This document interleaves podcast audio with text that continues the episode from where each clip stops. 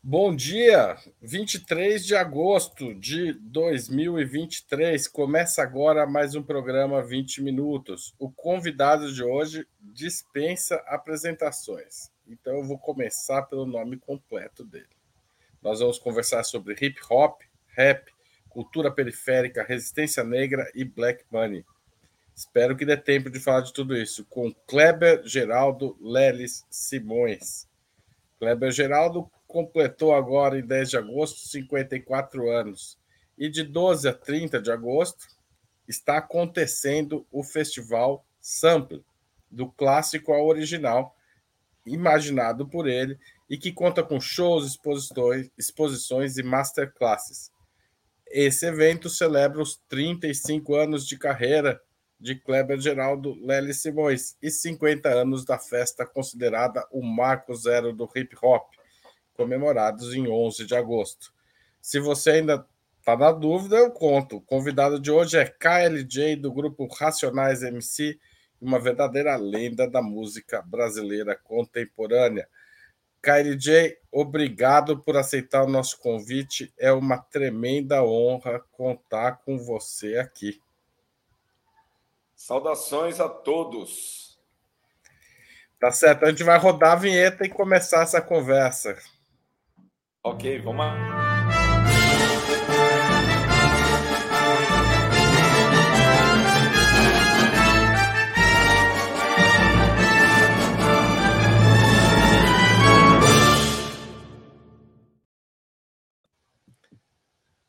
Kleber, Kleber ou KLJ? Como você prefere que eu te chame? São a mesma pessoa, então fica à vontade. Tá certo. É, eu vou variar. Então vou começar Bom. com KLJ.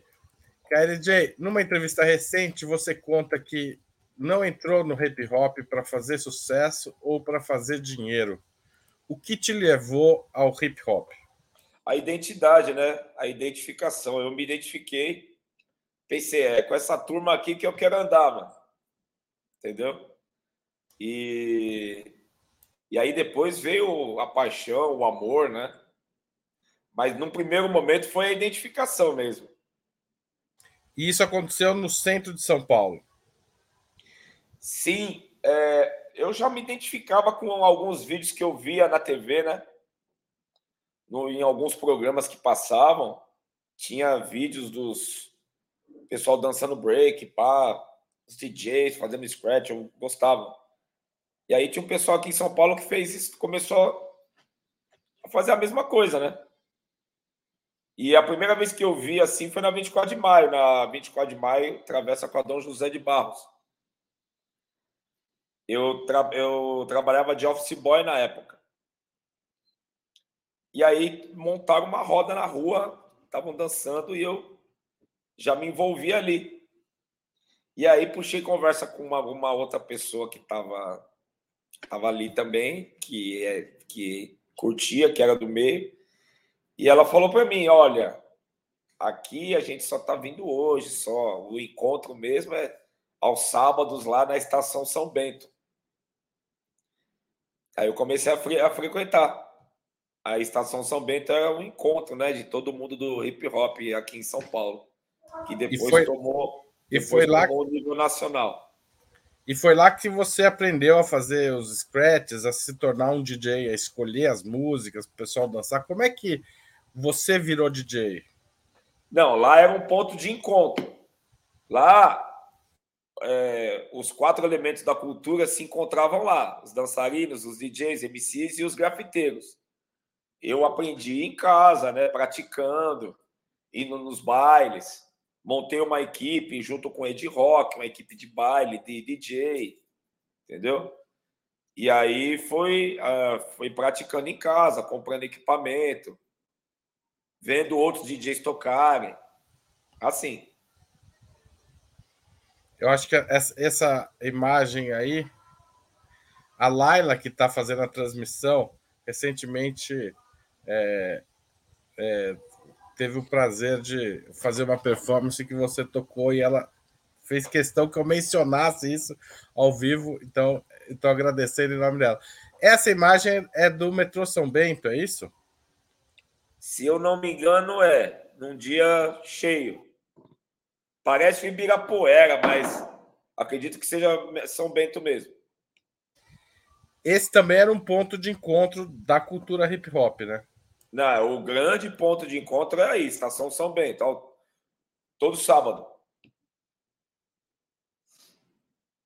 É, J, quando que você é, encontra o Mano Brown e o Ed Rock? É, e o Ed Rock é seu é, parceiro lá da Zona Norte, mas quando você encontra o Mano Brown e o Ice Blue? Na São Bento. Na, na verdade, eles, eles frequentavam também. O Brown frequentava mais. Mas o momento que assim que marcou a nossa o selo, né? A união assim, foi quando a gente veio num apartamento aqui onde eu moro, aqui no Copan, produzir uma música. O, com a bateria eletrônica do Giba, do Região Abissal. Quem fez essa conexão, esse encontro, foi o Milton Salles. Ele foi empresário do, do Racionais no passado também. Então, o Milton Salles, ele era um agitador cultural e tal, né? E ele ia na São Bento também. E ele viu em nós, assim, um talento, né? Uma força. E foi ali que... Foi na casa desse amigo do Milton, aqui no Copan, que a gente teve um contato mais, assim, mais íntimo, assim, né? Mais próximo, né? Vamos dizer assim, mais próximo. E quando que você ele apresentou o Ice Blue, ele trouxe o Ice Blue, eu trouxe o Ed Rock e a gente se conheceu. E quando vocês viraram o grupo, o primeiro nome de vocês já era Racionais? MCs? Não, Racionais é a junção de dois grupos, né? Duas duplas. Ed hum. Rock, KLJ aí à esquerda, Mano Brown e Ice Blue à direita. Entendeu? E aí nós começamos a andar juntos e unimos as forças.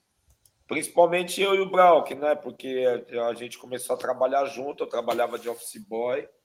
Surgiu uma vaga de office boy para ele, ele estava sem trampo. A gente começou a se ver todos os dias, e aí os foi encurtando, estreitando os laços, né? E a gente decidiu unir as duas duplas. Quando surge a primeira música de vocês juntos?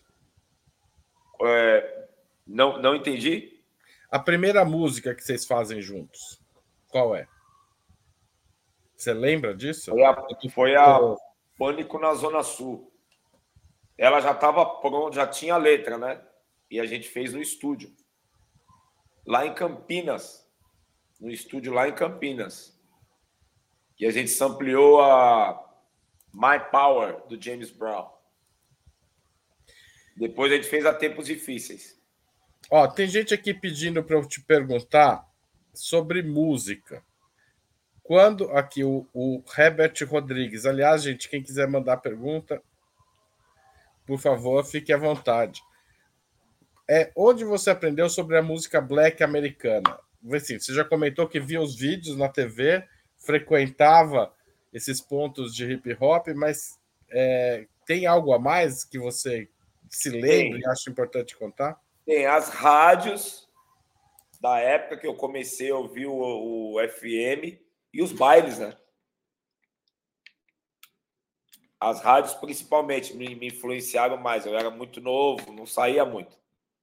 Mas depois eu comecei a ir nos bailes da Chic Show, da Zimbábue, da Black Mad. Aí você vai conhecendo outras músicas também.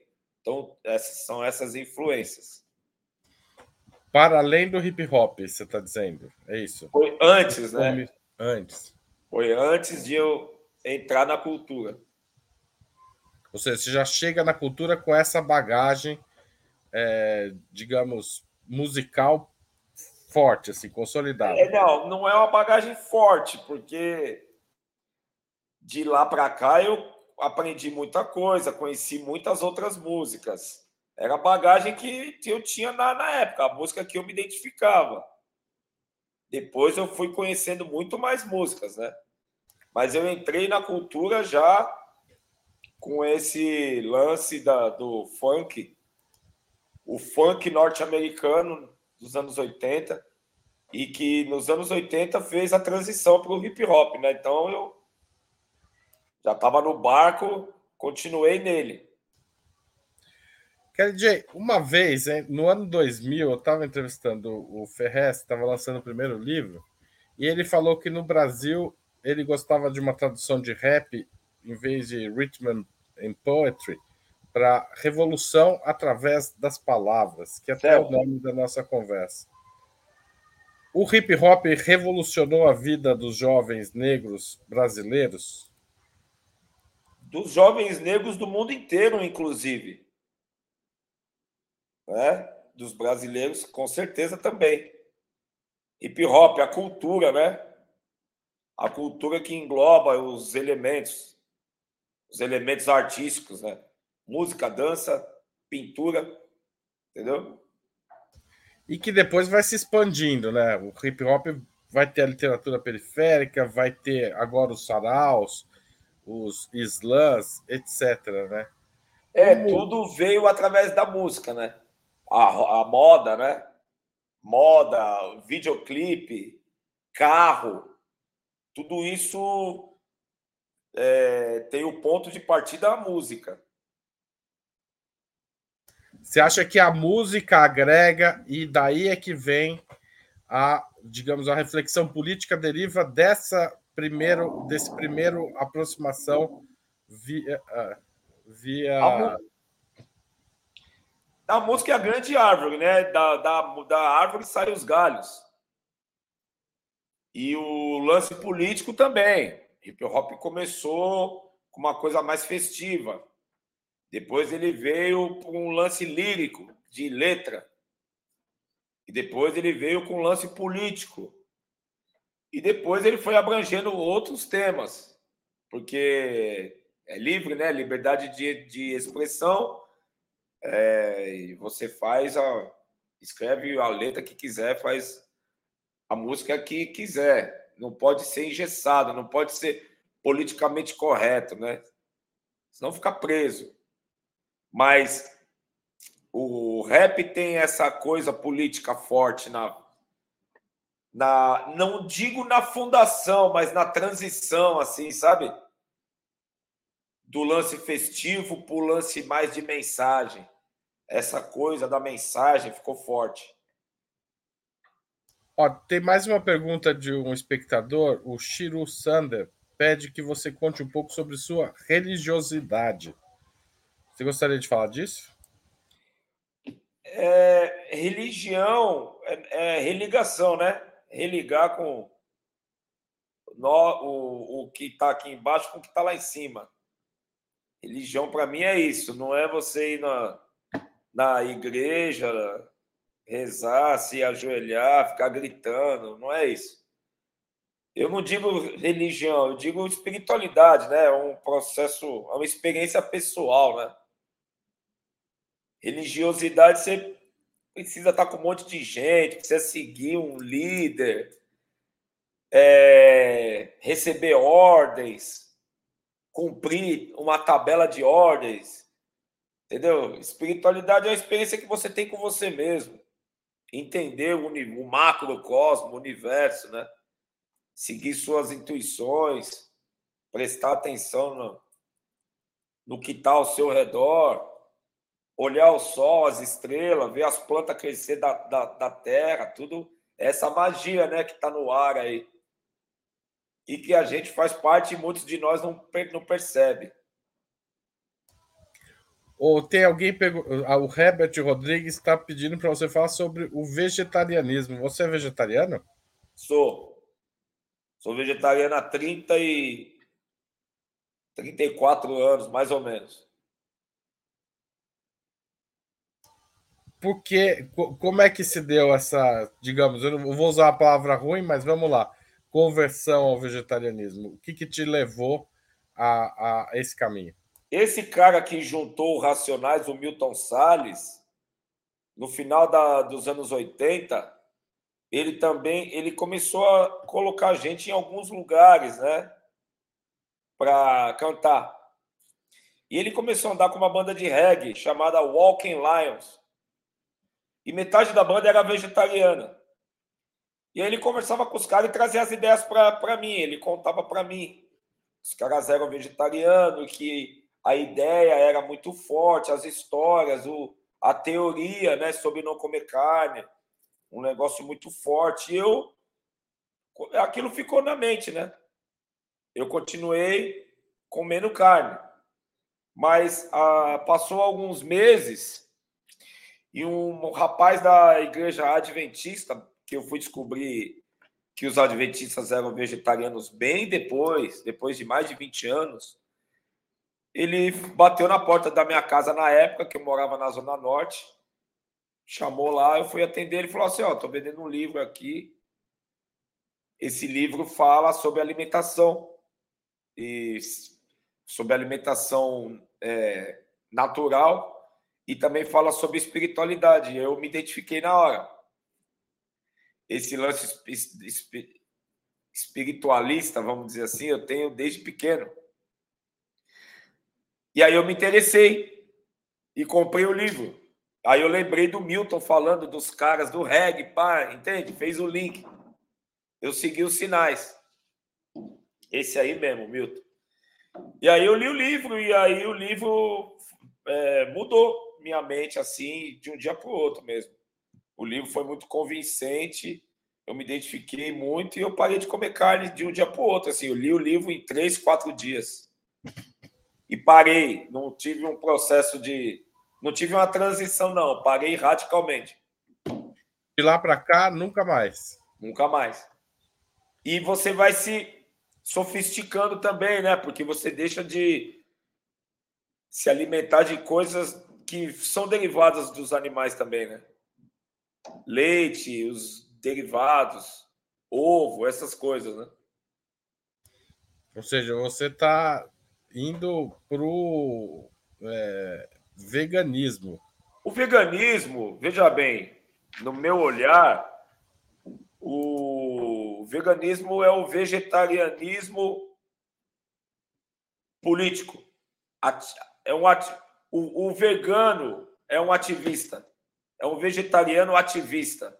Ele denuncia a indústria da carne, do leite, ele denuncia a exploração, maus tratos aos animais, ele está sempre dando informações nas redes sociais, entendeu? Ele vai, ele se, consegue se infiltrar nas, nos matadouros e fazer vídeos e publicar. O vegano é um ativista, né? O vegetariano ativista.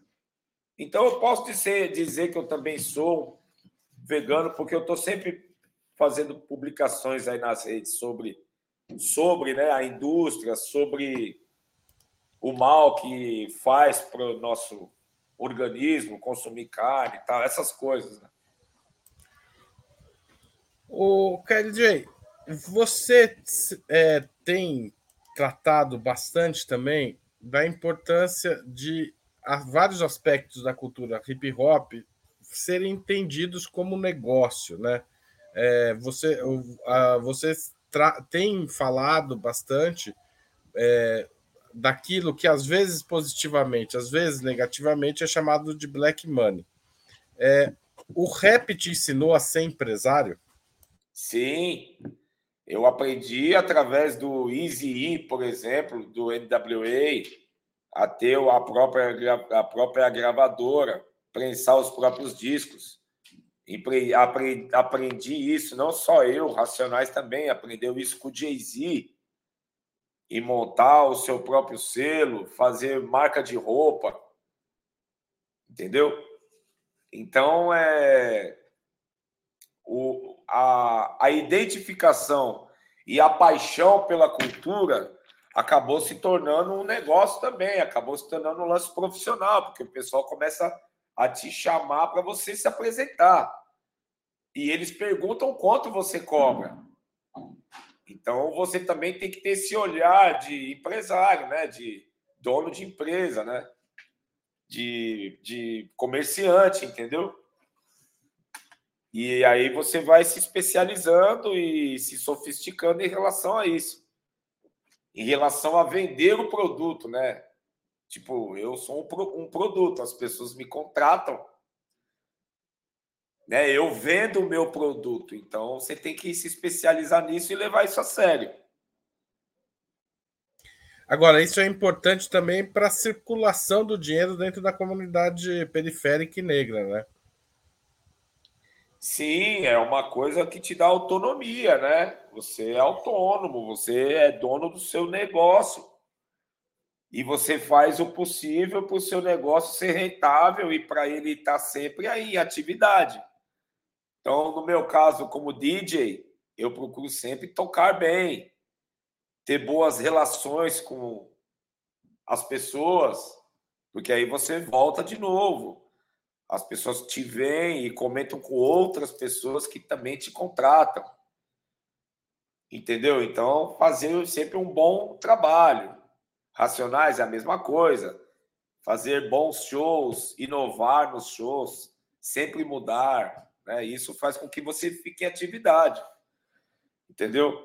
E você contrata outras pessoas para trabalhar para você, né? desde o seu ajudante ao motorista, entendeu? E aí isso faz o dinheiro circular entre os seus.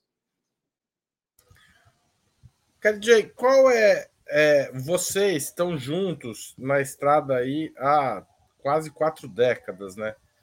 Mas é, vocês também têm projetos solos né? Como o single Território Inimigo, se ele lançou, não está dentro do guarda-chuva Racionais. Como é que é essa, esse equilíbrio entre manter os racionais ativos e também cada um de vocês ter projetos próprios? Eu penso que o individual fortalece o coletivo. Se você ficar só no coletivo, é, cansa. É legal também você ter projetos paralelos, projetos individuais. Não só eu, o Brau também tem, o Ed Rock também tem, o Ice Blue. Todos nós temos os nossos projetos paralelos, que nós podemos dar 100% né, do, do, das nossas opiniões e dos nossos talentos. E isso fortalece a convivência com o grupo, com os racionais também. Entende? E o projeto individual. Não, deixa eu te interromper, porque eu acho que essa é uma questão. Eu acho muito legal, assim, como vocês conseguem manter. Porque muita banda de rock acabou por causa disso, né? Porque um tem um projeto, daí se separa, os outros ficam. É, e vocês não, vocês mantiveram é, essa união e tem essa ideia de que uma coisa fortalece a outra. Sim, quando você monta um projeto paralelo você cria uma outra empresa, você chama outras pessoas para trabalhar, você cria outros núcleos. Isso fortalece a cena como um todo. Nós vimos os grupos lá fora fazendo isso muito. O NWA fez isso, o Public Enemy fez isso, o Uten Clan fez isso. Todos os membros tiveram projetos paralelos e continuam juntos até hoje. O Tem Clay faz show até hoje. Então eu penso que esse lance individual fortalece o coletivo também. Não dá para ser só coletivo, você tem que ter a sua individualidade também. Você tem que mostrar para o mundo a sua individualidade também. Senão você senão você fica ali no coletivo é... Fugiu a palavra agora. Mas você não, não mostra o, o, as suas, os seus outros talentos, né? As suas outras ideias. Você, você fica meio limitado ali também, só do coletivo, entende? Tipo, você vira só o DJ dos Racionais, se fosse só isso, né? É, ou o Brau só, ou o Brau só o, o MC do Racionais com letras fortes, políticas. Uhum. Entendeu? Com o projeto dele, com a Bugnipe, ele fez músicas românticas, músicas, músicas de amor, fez disco funk, que não, não cabe muito no Racionais, entende? Então você mostra uma outra aptidão sua, um outro uma outra veia sua que pode ser explorada. É... Kleber, tem, como eu disse, eu estou variando, então agora é o Kleber. Kleber, o, a Célia Ock pergunta: Este ano Sabotagem faria 50 anos. Você poderia falar um pouco sobre sua convivência com ele? Admiro demais o trabalho dos Racionais. Aliás, gente está tendo muita pergunta, eu acho que eu não vou conseguir fazer todas. Quem tiver fizer superchat vai ter prioridade. É, eu tô, estou acompanhando aqui também. Olha, o Sabotagem, ele era, ah, no começo, ele gravou com a Cosa Nostra, né, com a gravadora do Racionais. Então, a gente tinha um contato com ele muito próximo, né?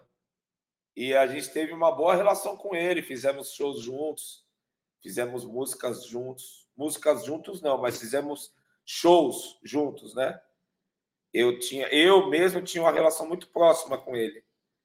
E ele era muito carismático, né? Todo mundo gostava dele, ele falava com todos, tinha muita desenvoltura para falar com, com todo mundo. Inclusive, eu me inspirei nele também para poder ter essa desenvoltura, para conseguir falar com é, vários, várias culturas, né? vários tipos de pessoas, enfim.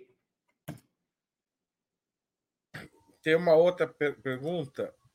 O Harrison pergunta: gostaria de saber a opinião de KLJ sobre a cena atual do rap nacional. E já emendar uma pergunta: o trap tornou o rap mais comercial?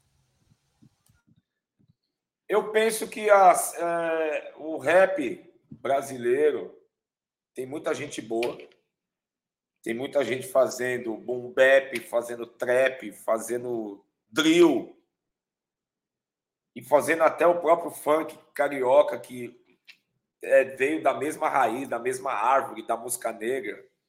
Tem muita gente boa. O lance comercial muitas vezes é uma coisa natural, a música é boa, ela se torna conhecida, ela se torna comercial. Tem gente que força esse lance comercial para vender, força, faz uma coisa engessada igual ali, com a mesma batida, usando o autotune, falando mais ou menos as mesmas ideias, porque isso é o que está vendendo. E esse lance comercial faz parte, não é uma coisa que eu me identifique, mas isso faz parte. Não dá para todo mundo ser igual, né? como eu disse antes, o rap ele não é politicamente correto. O trap é uma vertente do rap também. Tem muita gente que eu gosto e muita gente que eu não gosto e é o que temos, tá aí, faz parte. Esse lance apelativo comercial tá em qualquer ritmo que você for ver. Você falou do rock, por exemplo, o rock teve muito esse lance comercial aí, né? De fazer aquela música chiclete, de explorar muito o lance do videoclipe, aparecer em vários canais de TV. Isso faz parte, é uma escolha do artista, né? Uns preferem ficar mais no submundo, mais no underground, outros preferem ir para o comercial e é isso, é escolha também. O mercado está aí. Eu penso que a gente tem que aproveitar e fazer o melhor som possível e esse som vender e a gente fazer show e ganhar dinheiro. Quer dizer, o que você mais ouve fora rap? Ah, eu tô sempre ouvindo o soul e o, a, o funk, né? A disco funk, a música dos anos 70 e 80, eu tô sempre ouvindo. Atemporal para mim. Agora, eu gosto muito de jazz também. E tô devagar estudando blues também, ouvindo mais blues, porque o grande começo da música é o blues, né? Tudo veio do blues. Depois dos tambores da África, toda a música veio do blues. E no rap, o que você mais ouve hoje em dia? Tanto fora quanto brasileiro? Olha, tem uma música muito legal do A$AP Rock, que ele, com a produção do Pharrell, que chama Riot, que é Tumulto. Essa música é muito boa, por exemplo. Aí tem o J Gueto, que é da minha gravadora, que ele é um MC muito bom também. Tem, tem letras muito boas, canta muito bem. A menina lá do Belém do Pará chama Nick Dias. Ela é uma menina muito talentosa. Tem uma menina da Zona Leste aqui, eu esqueci o, no, o nome dela. Se a outra, se a outra, se a moça que lembrar, ela pode falar, ela pode colocar aí no chat, no chat privado para mim. É uma menina da Zona Leste, uma menina nova, ela canta muito bem, muito talentosa também. Eu gosto do Major RD do Rio de Janeiro, que faz trap, talentoso, autêntico também. A MC Carol do Rio de Janeiro também, eu acho ela muito talentosa, ela muito sagaz nas letras, mesmo ela falando, mesmo as músicas sendo muito escrachada, ela é muito inteligente para é, no jogo com as palavras, ela é muito talentosa. Também gosto do BK do Rio de Janeiro também, a cena a cena rap do Rio de Janeiro é muito boa, tá muito boa hoje. E aí, tipo assim, não tem como também não falar do Jonga, do Baco Eixo do Blues. Esse pessoal é muito bom. Vandal, lá do, de Salvador também. Entendeu?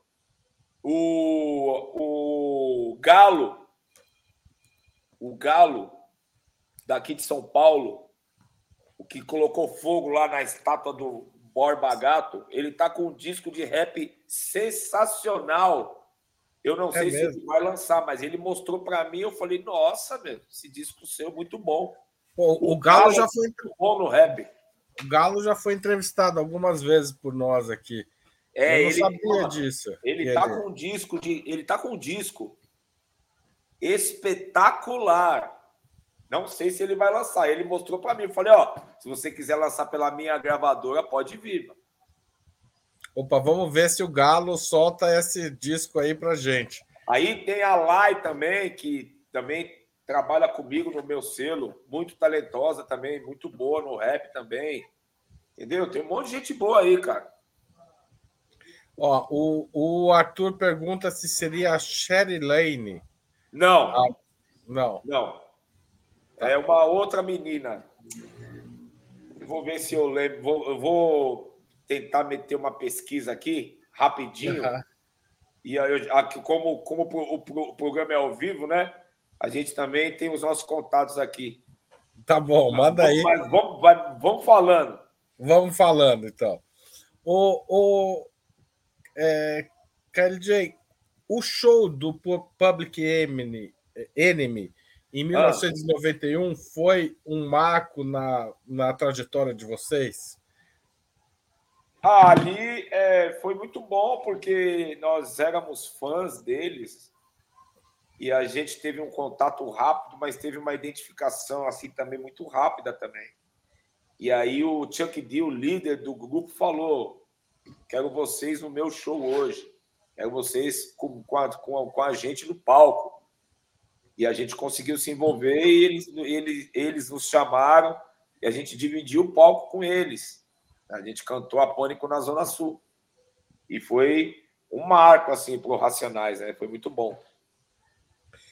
Agora, tem um outro marco mais recente, que foi a aula na Unicamp, né? onde, inclusive, um disco de vocês, Sobrevivendo no Inferno, é leitura obrigatória. Né? Entrou na lista de obras obrigatórias que os candidatos têm que conhecer para fazer o vestibular. Como é que foi essa aula? Olha, a gente se segurou muito para não chorar, viu? Foi muito emocionante os depoimentos dos alunos falando da nossa música, da nossa influência na vida deles, que contaram histórias eh, de, fam de famílias destruídas, né? E que é, viram, vi, viram no Racionais uma salvação, uma luz, assim. Então foi muito emocionante.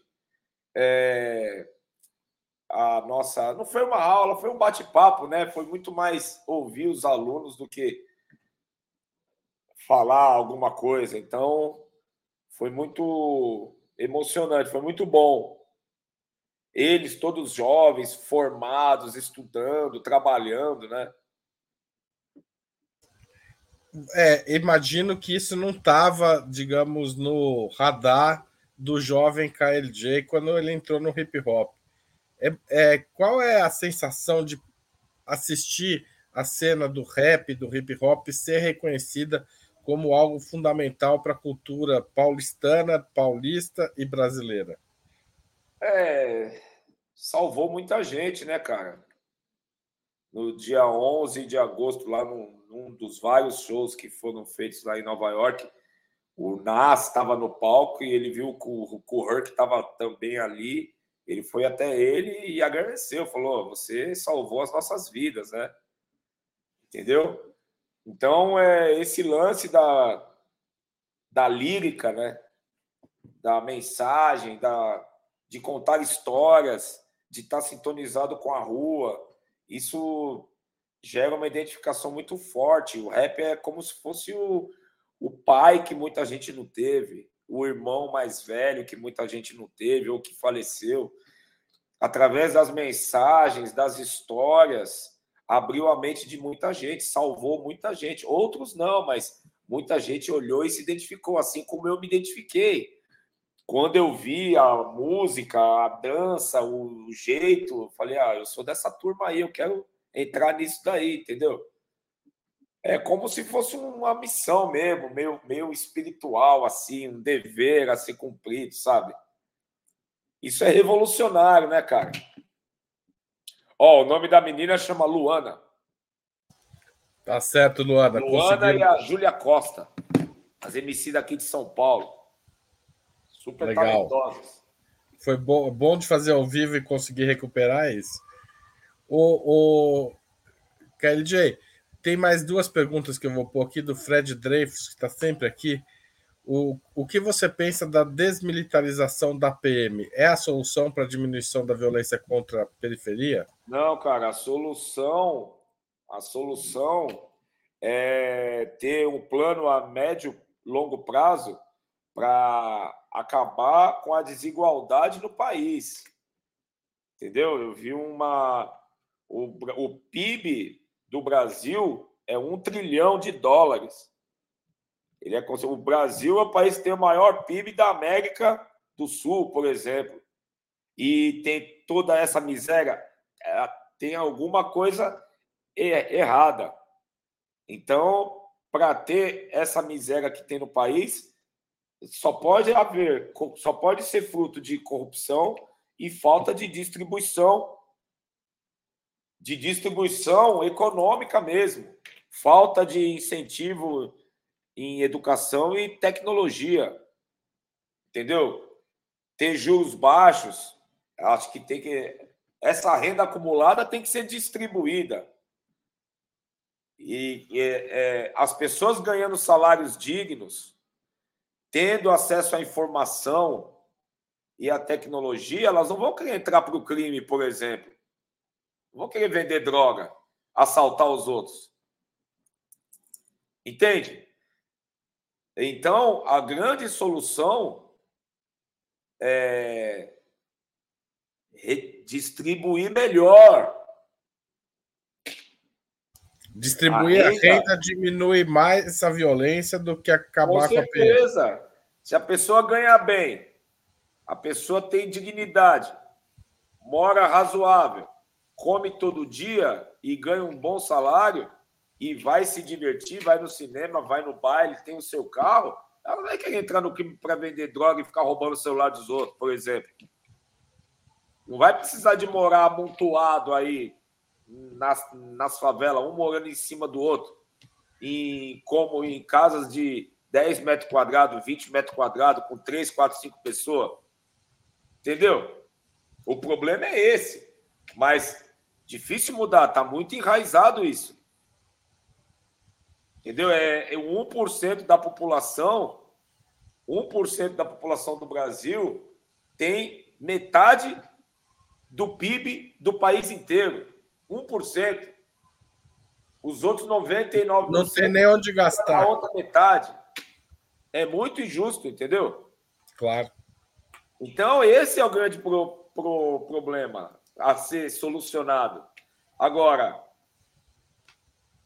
vai ter que ter muita briga, muita vontade política e muita conscientização para isso começar a mudar. Eu não vejo solução nos próximos anos. É de 30 anos para frente, cara. Imagina você... como você vai deixar de colocar, de colocar a polícia nos lugares, todo mundo armado, um monte de gente armado, cara. Aí pior, entendeu? Entendi. O, o Kennedy, tem mais uma pergunta aqui. Deixa eu localizar aqui, para lá que eu me perdi um pouco. Você tem noção de quantos são vanguarda e como vocês transformaram as ideias de uma galera? Ou seja, você contou aqui muita gente, mas é, às vezes você não fica tipo, será que eu sou isso mesmo? Bate essa dúvida de vez em quando? Não, com o passar do tempo você vai vendo que você tem essa, você vai adquirindo essa noção mesmo. Nós temos noção disso. Nós temos noção disso, do, do, da força, do impacto que causa na vida das, das pessoas e, e tem o lance musical, né? Atemporal. É, muitos jovens se identificam com a nossa letra, né? Com o nosso som. Então a gente tem noção, sim. É muita responsabilidade, né? Um puta poder que requer uma puta responsabilidade. Ah, eu gostei daquela foto tá, de vocês na Unicamp. Daniela ali, né? Sim. É, muito bacana esse esse evento e essa essa essa a, a universidade mudou muito com as cotas, né, KLJ? Isso vocês acompanham isso também? Essa preocupação da entrada dos jovens participarem desse espaço universitário? É, eu penso que foi alguém que, quando jovem, ouviu Racionais, mudou a mentalidade, entrou na faculdade, teve poder de influência e dentro da faculdade, com poder de influência, mudou, né? Foi é, impondo essas essas essas pautas, né? essas pautas, é. Com certeza, quem o grupo ali de reitores ou de estudantes ou de professores que puseram essa, essa pauta na Unicamp, por exemplo, ouviram Racionais quando jovens, com certeza. E ali, com poder de influência, conseguiram né, impor. O, quer dizer, vocês é, ainda compõem juntos, vocês quatro? Quando Não, quem compõe, têm... quem compõe são o Brau e o Ed Rock. Hoje o Blue um pouco também. Mas, tipo assim, as composições são feitas individual, individualmente e também coletivamente. Tem música que é só o Brau que canta, tem música que é só o Ed Rock. Tem música que é feita em conjunto, aí os três cantam, entendeu? Nesse último disco agora que a gente está fazendo, esse próximo disco, na verdade, está sendo um trabalho mais em conjunto dos autores. E, e você, mas você entra com o papel de escolher o ritmo, a música, como é que é? Não, não, não, não, não. Nesse disco eu tenho uma música só que eu nem sei se vai entrar. Eu tô com ela na mente e ainda não, não fiz ainda. Mas o Brau, o Ed Rock, o Blue estão lá fazendo, estão a milhão lá fazendo. Eles são produtores também, tem outros produtores envolvidos que fazem os beats, entendeu? Eu fiz alguns, eu fiz alguns beats do, do Racionais, não fiz todos, alguns só. Capítulo 4, Jesus chorou, qual mentira vou acreditar, diário, mas tudo foi feito em conjunto, não fiz sozinho. Mágico de Oz, por exemplo. Uhum. Não, mas é, é isso que eu, eu quero. Enfim, vocês estão trabalhando no novo disco. Tem previsão de lançamento? Não. Racionais não tem previsão, cara. Racionais falar que vai entregar o disco em seis meses, demora um ano e meio. Existe um, um, um controle de qualidade muito grande no Racionais, né? Uhum. Você acha que parte do sucesso de vocês vem disso e também de uma certa é, força para recusar qualquer convite? Ah, tem que ter esse cuidado, né? Música não é igual fazer bolacha, né, cara? Fazer música não é igual fazer pão, né? Entendeu? Você tem que ter um cuidado para fazer ali, não é? Eu vou, eu vou fazer e pronto. Você tem que ter inspiração, tem que ter vontade, tem que estar tá sintonizado com o mundo, tem que saber contar uma história bem feita, bem, bem contada, produzir uma música realmente boa, com uma boa batida, um bom, uma boa produção.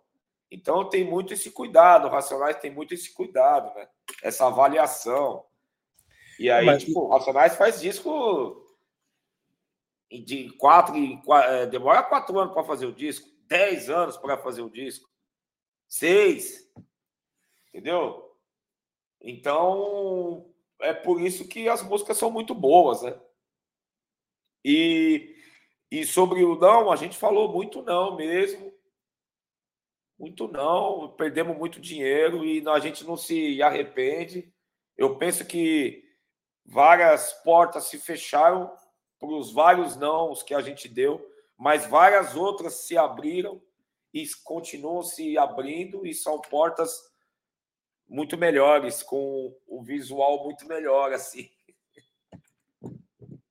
Não, você comentou nessa entrevista que eu estava falando que você não aceitou fazer um comercial de um carro, por exemplo. De uma marca, é. De uma é, marca. De uma, é. Não sei se é uma marca, um carro. É.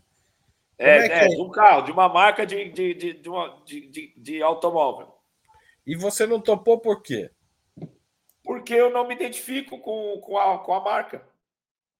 Eu não, me, eu não me identifico, eu não compro os carros, esses carros dessa marca. E aí, tipo assim, como que eu vou fazer uma propaganda de uma coisa que eu não uso, entende? Entende? É... Não é real, não é verdadeiro. Olha, por exemplo, eu uso esse fone aqui, ó, da Technics. Eu uso ele. Mas um fone da, de uma outra marca, eu não, não uso. Eu tenho que fazer a propaganda do que é bom para mim, do que eu posso indicar para as pessoas, ó, usa esse fone que esse fone é bom. Eu indico, entende? Se eu indicar um produto que eu não gosto, estou sendo mentiroso comigo mesmo. Aí eu tô fazendo pelo dinheiro, aí não vale, cara. Entendi. Você, você não acha consegue que... se olhar no, no, você não consegue se olhar no, no espelho depois. O Kleber, é, o governo Bolsonaro foi um passo atrás enorme na história do país mas uma das forças da resistência contra o governo Bolsonaro foi justamente a arte negra e periférica produzida antes e durante esse período. Você acha que, apesar do governo Bolsonaro, em alguns aspectos a gente avançou no debate racial? Eu quero dizer que muita gente que faz arte negra e periférica votou nele se identificou com ele. Muita gente. Muitos. Muitos do rap se identificaram com ele. Por Muitos. que você acha? Identidade. Se, ident, se, ident, se identificou. Não dá para falar outra coisa. É se identificou com as ideias. Tem muita gente que é pobre, tá cheio de dívida, mas compra um carro mais ou menos aí, um carro popular, ele se acha melhor do que o outro que não tem carro, do outro que mora num lugar mais perigoso, um lugar mais pobre, que ele, ele se acha melhor, entendeu? Tem um pouco de ingenuidade também, que onde não onde não tem informação é muito fácil de se manipular, né? Uma pessoa que não tem informação das coisas é muito fácil de ser manipulado. Aí entra toda essa questão religiosa, de família, de Deus, essa mentiraiada toda. Muita gente prefere se esconder atrás disso, né?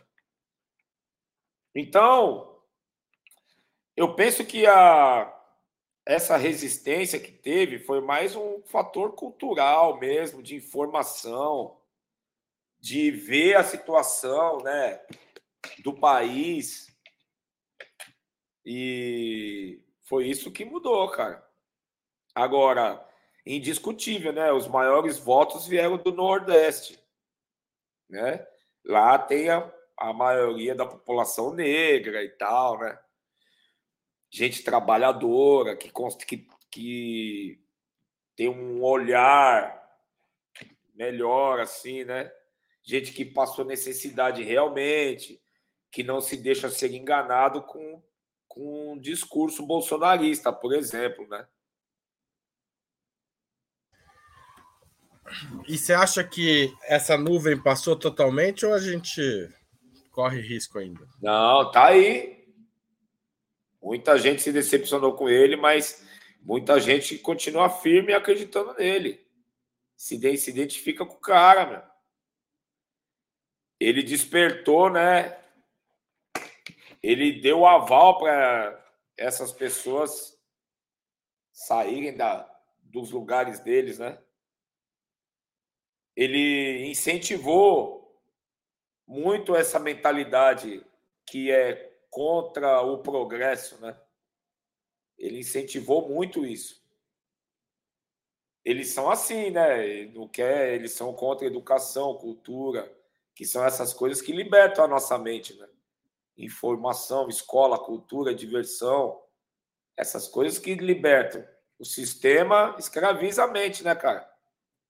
Esse lance de andar armado, de todo mundo ter porte de arma. Isso é uma loucura, cara. Isso é destruição. Foi bom que revelou muita gente também, né? Muita gente que estava escondido ali, não tinha como se manifestar, teve o aval dele e se manifestou mesmo. Então a gente viu um monte de gente aí, por isso que eu falo. Muita gente do próprio hip hop votou nele, se identificou com as ideias dele. Ó, tem essa pergunta do DJ Felipe Maca, é, de Campinas. Tu já tocou comigo no Nárnia. Queria saber o que você acha das pessoas pedirem música para o DJ. Eu acho uma chatice. Tem gente que tem, é muito educado. A pessoa às vezes pede para você com um jeito que ela até te, te seduz. Mas a maioria é gente chata que quer que você toca para ela quer se mostrar no baile. Tem gente que vem com o telefone escrito o tipo de música que você tem que tocar. Você tá ali todo concentrado tocando, a pessoa vem com o celular. Chatice. Falta de educação, antiético, chato, é, invasivo. Isso que eu acho. Então, se você estiver tocando, é melhor não pedir música para você, pelo jeito. Ah, eu te jogo. Te joga com olhar, com gesto. Às vezes com o gesto não adianta, que se com o gesto você fala, não, eu tô aqui tocando, meu, tô, ó, tô concentrado nos, nos toca-disco. Não adianta pedir música para mim, não vem conversar comigo agora. Você tá tocando, tem gente que quer tirar foto, entendeu? Sem noção, cara. Aí, às vezes, é necessário você parar, pegar no microfone e falar, né? Se impor mesmo, senão as pessoas não param. Às vezes é preciso até estar disposto a iniciar uma treta. O Kelly J, você apresentou na MTV o I.O. Né? Era um programa, acho que foram dois ou três anos de programa. Como é que é esse papel de apresentador? Você tem vontade de voltar a fazer? Não. O que eu tenho vontade é de ter uma rádio que eu tenho vontade mesmo é ser dono de uma rádio ou apresentar um programa numa rádio. Ah, eu penso que a comunicação através da rádio é muito mais forte do que a TV. O IO foi muito bom para a época.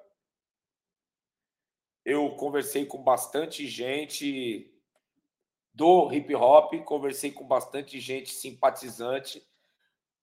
Fui em muitos lugares Fui para a rua muitas vezes, porque hip hop é rua, nasceu na rua. Lancei vários videoclipes, né? Foi uma época muito rica, assim, de música, os anos 90. Foi muito bom o, o, o programa. Divulguei bastante festa, bastante evento. Tinha uma puta audiência. Recebi bastante carta, e-mail. Foi bom para mim, para o meu problema de gagueira que eu tinha muito forte. Me ajudou muito na desenvoltura, né, para conversar com as pessoas. Foi muito bom, assim, para eu, eu fiz um, um bom papel ali, foi fiz a minha parte ali para somar. É, eu não posso deixar de perguntar isso. A questão da rádio você tem falado bastante. porque as rádios brasileiras foram tomadas pelos sertanejos, né, num esquema de propriedade em que eles são donos da, assim, a música sertaneja é dona do, da rádio que só toca música sertaneja. Então você acha que é preciso atuar aí? Com certeza. Quando eu tiver a minha rádio, eu vou tocar as músicas que eu me identifico. Vou tocar músicas dos anos 70, 80, hip hop, cara. Entendeu? Basicamente é isso que eu vou, que eu vou fazer. Por isso que o sertanejo é forte. Por isso que eles têm milhões de streams aí. Porque a rádio faz muita gente ouvir, né, cara? Muita gente ouvir, baixar a música. Então, a rádio tem muito poder. Mais poder do que a TV, eu acho. Uhum. Olha, porque... vou colocar aqui um pouco de lugar, porque estou sem bateria no, no computador e já está já tá com 5%. Pega só um pouquinho, tá? Tá bom, eu espero, pode deixar. Enquanto... Não, já pode falar já. Eu ah, já estou ouvindo já. Não, é. Bom, enquanto você está se ajeitando aí, eu vou lembrar vocês da importância de apoiar a mídia independente. Então, quem puder, se torne assinante do nosso canal, operamundi.com.br barra apoio, tá certo? Lá tem várias faixas para contribuir. Pode se tornar membro pagante do canal no YouTube, mandar super chat ou super sticker e fazer um pix também para nossa chave apoia@operamundi.com.br. A gente precisa financiar o jornalismo independente se a gente quer que as nossas histórias e as nossas a, a, circulem da mesma forma que a grande mídia faz com a dela. Então, e a gente não tem o apoio das grandes empresas e das, é, da, das agências de publicidade, tá certo? Concordo, concordo 100%. Ah lá. Obrigado, KLJ. KLJ, a gente está chegando ao fim da entrevista. Aliás, muito obrigado mais uma vez. E a gente sempre pergunta aqui para os nossos entrevistados, é, a gente pede uma sugestão de um livro e um filme para quem está assistindo a nossa programação. Olha, o livro é O Rei do Mundo, é um livro que conta a história muito bem contada do Muhammad Ali, que é o Cassius Clay, né? Cassius Clay Muhammad Ali. Esse aí. É, o livro fala dos bastidores da vida dele, conta sobre os outros lutadores, os bastidores dos outros lutadores que enfrentaram ele. Muito bom o livro. Conta do, sobre a amizade que ele teve com Malcolm X, o, o rompimento com Malcolm X é um livro muito interessante, é um livro que vai te prender, não é aquele livro que você lê duas páginas e depois encosta. Indico O Rei do Mundo, grande lutador e ativista Cassius Clay, a.k.a. Muhammad Ali. Muito bem. E o filme é A Mulher Rei, né? É um que tem que tem é, que trouxe a a história que a gente não aprende nas escolas, né? Uma mulher muito forte, de uma tribo, de uma cidade, de um país africano, e que tinha o seu exército ali só de mulheres, mulheres é, que foram renegadas, né? Mulheres que, os, que foram excluídas da, da sociedade e montaram um exército muito poderoso, história real. E a Viola Davis brilha, como sempre, aí nesse filme. As outras atrizes muito talentosas também. É um filme emocionante, muito bonito.